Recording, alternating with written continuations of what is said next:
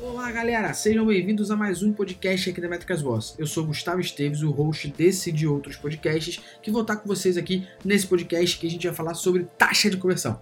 Podcast esse que faz parte da nossa rede de podcasts sobre dicas podcast mais curto, de 10 a 15 minutinhos, onde a gente dá alguma dica e fala sobre algum conceito de analytics aqui no podcast, beleza? Além disso, a gente tem mais dois. Um podcast de livros, que a gente selecionou alguns livros que tem a ver com analytics, que você pode usar no teu dia a dia para poder a gente chamar pessoas que convidar pessoas que já leram esses vídeos e falar como é que elas aplicaram o conceito daqueles livros dentro do, do dia a dia da sua empresa e ao mesmo tempo um outro podcast que a gente tem que é o Mesa Redonda. Podcast esse que a gente debate conceitos de analytics ou conceitos que acontecem no mercado com vários convidados para falar sobre isso. Se você tiver condições ou quiser mandar uma sugestão para a gente, fica à vontade. Só mandar em contato@metricasboss.com.br. Contato@metricasboss.com.br. Manda sua sugestão para a gente, beleza? E antes de mais nada, queria te convidar a marcar que está ouvindo esse podcast, arroba métricasboss, marca lá nas redes sociais, que a gente vai poder compartilhar e te responder e vai ser muito maneiro ver que você está ouvindo nosso podcast, beleza? O que, que a gente vai falar hoje? A gente vai falar hoje da taxa de conversão.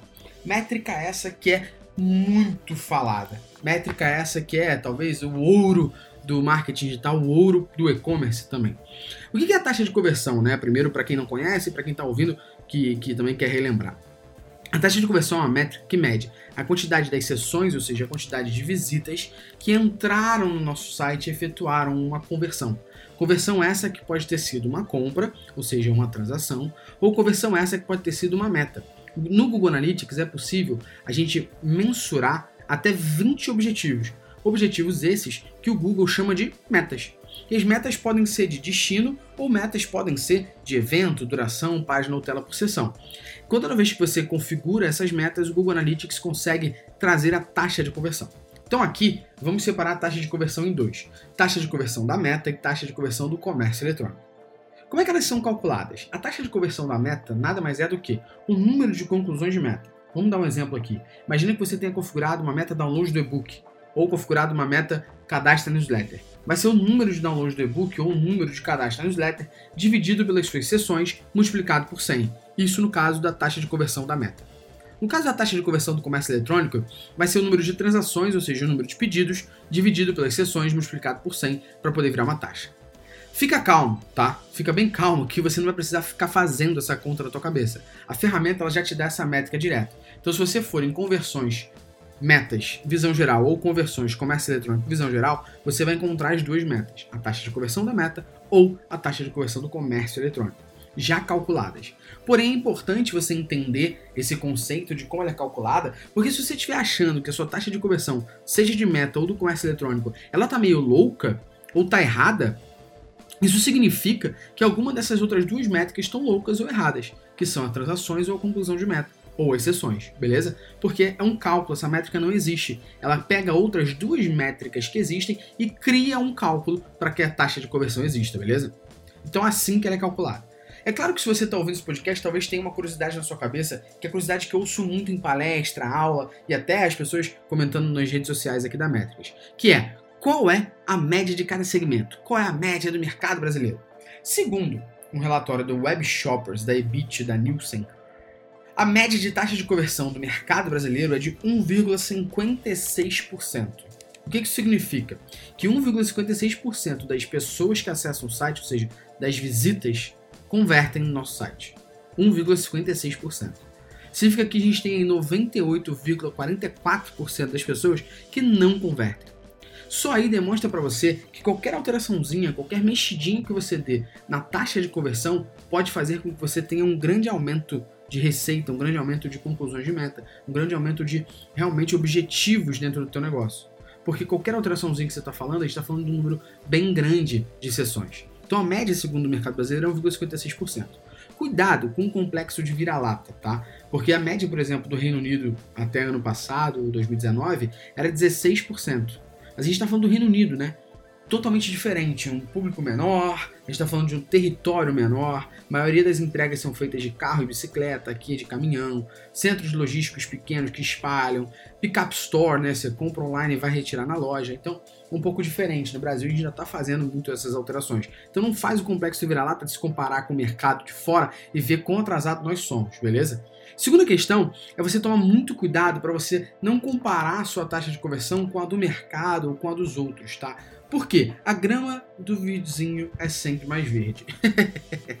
Brincadeira à parte, é que na realidade a gente não pode se comparar com os outros porque cada um sabe o que fez diferente frente ao ano passado, frente à semana passada, frente a outro dia, beleza? Por quê? Quando a gente está falando aqui da taxa de conversão, gente, você tem que tomar muito cuidado. Porque se o teu negócio teve uma puta expansão, pode ser que a tua taxa de conversão tenha crescido muito ou tenha caído muito porque teve uma puta expansão. Vamos supor, tá? Todo negócio que está no início não necessariamente vai ter uma grande taxa de conversão.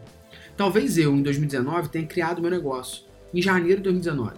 De janeiro a março eu só fiz campanha para gerar atração, para as pessoas conhecerem o meu negócio. Chegou em maio, abril, comecei a gerar venda. E aí quando eu entro em 2020 e comparo janeiro de 2020 com 2019, eu falo, caramba, minha taxa de conversão cresceu 200%. Por quê? Pô, como eu trabalho nessa empresa, eu sei por quê. Porque meu foco mudou. Ano passado eu fazia campanha de awareness, campanha de branding para as pessoas conhecerem o meu negócio e agora eu foco mais em conversão. Como é que você sabe se o teu vizinho está fazendo isso ou não? Como é que você pode comparar com o teu concorrente se você não sabe o que, o teu concorrente faz? Você tem que tomar muito cuidado nesse sentido para não fazer besteira, para não misturar laranja com banana, beleza? Toma muito cuidado nisso. Eu sempre cito aqui que é um exemplo é, de um amigo meu. Um amigo meu ele tem um e-commerce de peça de caminhão e ele só vende para empresa. E basicamente ele não faz muito anúncio. O que ele faz muito nesse primeiro momento assim é fazer a migração das pessoas que compravam por telefone para as pessoas passarem a comprar agora no site direto. Tentando fazer assim que o time de vendas tenha menos trabalho realmente de vender ali no telefone. Essa mudança de, de, de, de, de público que ele fez, mudança de, de, cotidiano que ele fez, fez com que muita gente acessasse o site. Porém, para você poder acessar o site dele e efetuar uma compra, obrigatoriamente você tem que ter CNPJ. Você só acessa o site se você informar o CNPJ. Logo, você não consegue ver os produtos sem antes ter informado o CNPJ. Uma vez que você informa o CNPJ, aí sim você cai na página que vai poder ver os produtos e assim efetuar a compra ou não, beleza? Toda vez que eu falo desse meu amigo, que é peça de caminhão online para o mercado de B2B, tem dois tipos de públicos que tem reação. Público número um, um público que fala: Nossa, essa pessoa deve ter uma taxa de conversão elevadíssima. Porque, poxa, tão pequenininho, sabe, super nichado. E ao mesmo tempo, um outro público fala: Nossa, deve ser baixíssimo, que isso? Peça de caminhão online para empresa? Nossa, ninguém deve comprar isso.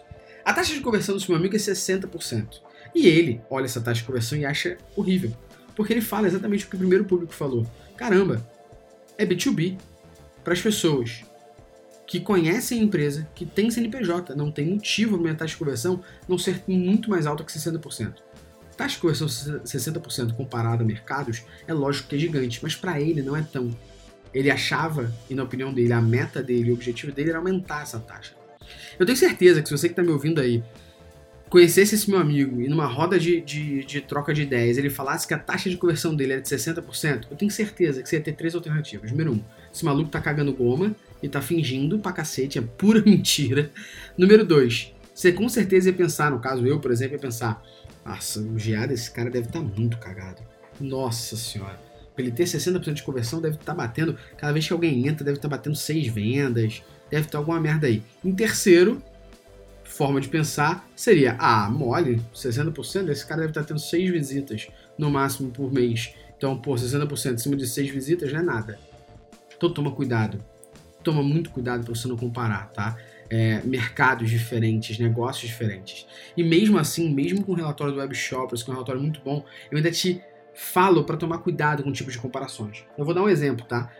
Vocês acham que a Alter Shoes, uma empresa de calçados de couro, poderia se comparar a New Balance, que também vende calçados, os dois vendem calçados, mas o público é totalmente diferente. E, por exemplo, no site da New Balance você não encontra só calçados, você encontra vários outros produtos. Já na Alter Shoes só encontra sapato. Os dois são moda, acessórios, calçados, e aí? Qual a de conversão é maior? Qual dos dois é melhor? Não tem como comparar. Então toma muito cuidado para não comparar laranja com banana.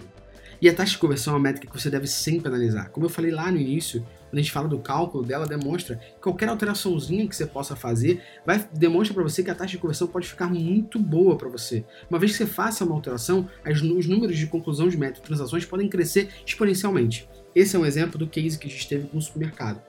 A gente não mexeu em transações, em ticket médio, em sessões. A gente só mexeu na taxa de conversão, com o mesmo público que tinha. O que a gente fez foi simplesmente entender o comportamento do nosso consumidor, entender a usabilidade do site, aplicar melhoria e a taxa de conversão cresceu.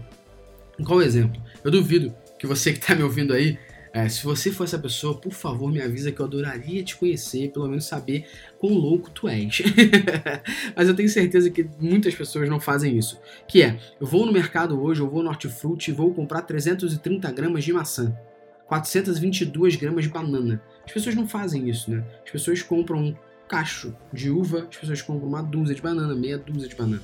Como é que é o teu comportamento aí no supermercado e no hortifruti? Normalmente você bota os produtos numa sacola, dá um nó e depois você pesa e a pessoa bota a etiqueta do valor. Ou muitas vezes no supermercado você vai direto ao caixa e no caixa tem a balança, ele digita o código daquele produto, a balança vem, bota a nota e te cobra o valor, certo? Então, a gente no supermercado já compra em unidade e transforma a unidade em grama para poder ser cobrado. Por que quando a gente está falando do e-commerce, esse e-commerce supermercado especificamente aqui, que eu não vou mencionar, ele vendia em grama, não em unidade? Qual o problema que a gente tem? As pessoas, assim como eu, entravam no site e falavam assim: o que, que são 451 gramas de maçã? O que, que eu vou receber? Eu não faço a menor ideia. Se é maçã pra cacete ou pouca maçã. Então, só o fato da gente trocar a venda desse site para unidade não grama fez que esse site tivesse um aumento exponencial das vendas e a taxa de conversão consequentemente cresceu. Só da gente alterar o tipo de forma de cobrança, a forma de cobrar o usuário, a forma de explicar como ele está comprando aquele produto. Isso demonstra a pequena alteração que você pode fazer na taxa de conversão e crescer números para você, beleza? Eu espero que você tenha entendido sobre taxa de conversão, espero que você tenha ilustrado melhor como você pode analisar essa informação e você parar de se comparar com a grama do vizinho, beleza? E por último, te agradeço imensamente por ter segurado o play até aqui, beleza? Ter ouvido, espero ter te ajudado e por favor, não esqueça de conhecer lá a Métricas Boss Prime, nossa plataforma de streaming de vídeos da Métricas Boss. Só entra lá em prime.metricasboss.com.br que você vai conhecer um pouquinho mais sobre isso e vai ser um puta de um prazer te conhecer por lá também, beleza? Um abraço e até o próximo podcast. Tchau, tchau.